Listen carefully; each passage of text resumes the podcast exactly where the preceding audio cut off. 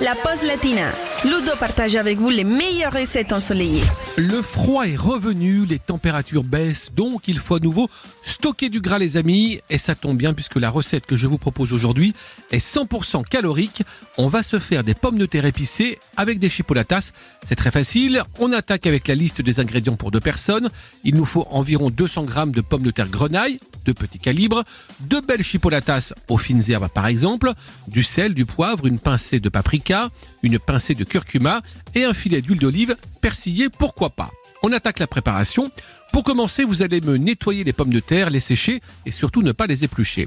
Ensuite, dans un saladier, vous les versez les pommes de terre et vous les badigeonnez avec l'huile d'olive persillée. Vous faites quelques tours de moulin de sel, vous poivrez légèrement, vous ajoutez les épices, vous mélangez jusqu'à ce que les pommes de terre soient imprégnées et vous filmez pendant une bonne demi-heure.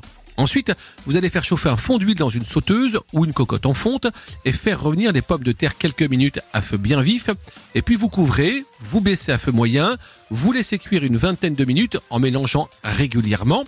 Et vous allez maintenant vous attaquer aux chipolatas, vous les piquez avec la pointe d'un couteau et vous les ajoutez dans la sauteuse en cours de cuisson. Vous les faites bien rôtir avec les pommes de terre pendant environ un petit quart d'heure. Vous vérifiez la cuisson des pommes de terre grenaille et des chipolatas. Et ensuite, une fois que tout ça est bien cuit, vous servez, vous dégustez et vous montez tout de suite sur la balance pour voir un petit peu ce que ça donne.